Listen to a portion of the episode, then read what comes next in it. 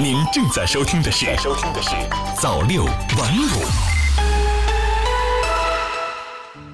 朋友你好，欢迎收听早六晚五晚间新闻。今天是二零一九年七月四日，星期四，一起来关注一下今天的大事小情。首先还是来关注时政方面的消息。国家卫健委快速派出专家组赴辽宁开原指导龙卷风灾害救治。记者从国家卫生健康委员会获悉。七月三日晚间，国家医疗应急专家组已赶赴辽宁省铁岭市开原市，指导当地开展龙卷风灾害救治。七月三日十七时十五分许，辽宁开原发生一起龙卷风灾害。截至发稿时，灾害已造成六人死亡，一百九十余人受伤。记者了解到，事故发生后，国家卫生健康委高度重视，快速派出国家专家组。该组由中国医科大学附属第一医院和附属口腔医院的重症医学。骨科、神经外科、颌面外科和心理专业等九名专家组成。此外，辽宁省卫健委已带领省级医疗专家组迅速抵达现场，协调指导伤员救治工作。据悉，灾害发生后，当地卫生健康部门立即启动卫生应急响应，组织开展现场救治和伤员转运收治工作。截至目前，医疗机构累计收治的一百九十余名伤员中，六十三人分别收治在六家医院，得到积极有效救治。其余伤员伤情轻微，经医疗处置后已离院。教育部会同公安部约谈有关搜索引擎网站，规范整治志愿填报指导信息服务。记者三日从教育部获悉，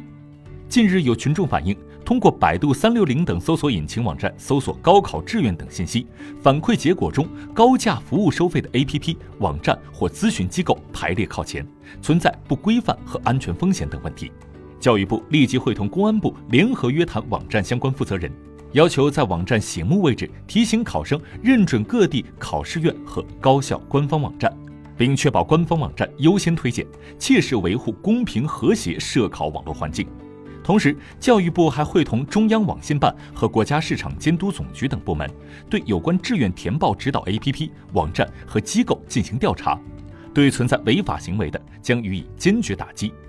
教育部郑重提醒广大考生，目前没有任何招生考试机构、高校参与商业公司的高考志愿填报指导活动，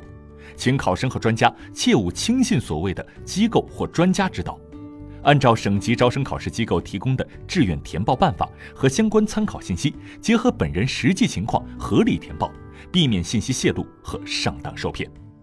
六月失信黑名单来了，新增一百七十七人列入医闹黑名单。国家公共信用信息中心三日公布，二零一九年六月新增失信联合惩戒对象公示。严重危害正常医疗秩序黑名单方面，新增严重危害正常医疗秩序当事人一百七十七人。据悉，有关部门将对严重危害医疗秩序的相关失信主体实施限制补贴性资金支持，撤销相关荣誉，取消惩戒对象参加评先评优资格，限制担任国有企业法定代表人、董事、监事、高级管理人员。限制登记为事业单位法定代表人，限制招录聘为公务员或事业单位工作人员等惩戒措施。此外，六月新增限制乘坐火车严重失信人五百二十四人，限制乘坐民用航空器严重失信人八百七十一人。上海警方王某某、周某某涉嫌猥亵儿童罪被刑事拘留。上海警方三日晚发布消息，犯罪嫌疑人王某某、周某某。因涉嫌猥亵儿童罪，被上海普陀警方刑事拘留。警方通报称，二零一九年六月三十日二十二时许，上海普陀警方接王女士报警，称其女儿被朋友周某某从江苏老家带至上海，并入住上海一酒店，后其女儿在房间内遭到一男子猥亵。接报后，警方高度重视，迅速开展相关工作。七月一日下午，在警方工作下，犯罪嫌疑人王某某，男，五十七岁，江苏人，至公安机关接受调查。七月二日晚，犯罪嫌疑人周某某至公安机关自首。目前，犯罪嫌疑人王某某、周某某因涉嫌猥亵儿童罪，已被普陀警方刑事拘留，案件正在进一步调查中。北京加入垃圾分类强制大军，各地分类方法有何不同？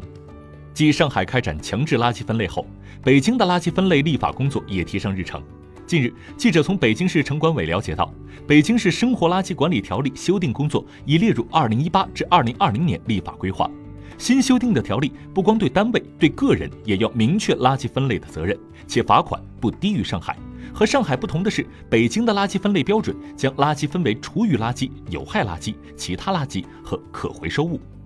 再来关注财经方面，联通回应三 G 手机无法通话，并非关停二 G、三 G 网络。针对媒体关于中国联通逐渐关闭二 G、三 G 信号服务的相关报道，中国联通昨日通过官方微博回应称。报道视频中显示，客户使用 3G 手机仍无法通话使用的情况，是由于用户所用手机制式不支持联通 3G 制式导致的，而非所谓的关停 2G 或 3G 网络。再来关注科技方面，外媒超四成昆虫物种濒临灭绝，相当于恐龙灭绝以来最大规模灭绝现象。据报道，德国研究机构指出。占地球物种三分之二的昆虫正以惊人速度消失，对食物链与生态造成灾难性冲击。今年二月，克里菲德业余昆虫学会发表了过去四十年对全球七十三个昆虫生态研究的首份综合报告，指出超四成昆虫物种濒临灭绝，相当于自恐龙灭绝以来最大规模的灭绝现象。该学会称，主要原因可能是栖息地消失及土地用途朝向农业集约化与都市化转变。其次是杀虫剂、化学肥料等污染，以及物种入侵与气候变迁。最后再来关注国际方面的消息，波音称将投入一亿美元为空难受害者家属提供援助。据外媒消息，波音公司近日表示，将拨出一亿美元为2018年10月印度尼西亚失航空难和2019年3月埃塞俄比亚空难受影响的受害者家属和社区提供援助。五个月内两起致命空难事故，共计造成三百四十六人死亡。报道称，波音公司表示，资金将交由地方非营利组织和社区，他们将会分发给两起空难的受害者家属。根据波音公司声明，这笔资金将用于教育支持，包括受害者子女的学费及其他学业支出。资金还会用于受影响家庭的生活费用或其他困难。据报道，代表数十个受害者家庭的检察官鲍勃·克里福德表示。已起诉波音公司的受害者家属并不是很接受这个消息。日本九州暴雨已导致至少四人伤，逾百万人被要求撤离。综合报道，日本九州岛地区连日出现强降雨，其中鹿儿岛县已有至少四人因暴雨受伤。整个九州岛地区已经有超过一百万居民被要求紧急撤离到安全地方。报道称，警方和消防官员表示，鹿儿岛县至少四人因暴雨受伤。其中一起人员受伤事件发生在鹿儿岛县志布治市，一辆行驶的汽车因遭遇泥石流而翻车，导致车内一名女子和一名儿童受伤。由于强降雨可能引发大范围的山体滑坡，日本当局于七月三日下令九州最南端地区的超过一百万居民紧急撤离到安全地方。据报道，鹿儿岛县的多个城市，包括鹿儿岛市、大崎町、雾岛市等多个城市，都收到了疏散避难指示。宫崎县的宫古町和串间市也收到了同样的命令。有关当局还为鹿儿岛县、宫崎县和熊本县的部分地区发布了疏散避难劝告。据悉，在预警措施中，疏散避难指示比疏散避难劝告更为紧急。好了，以上就是今天的节目啊，再来一下。早六晚五，新华媒体创意工厂诚意出品。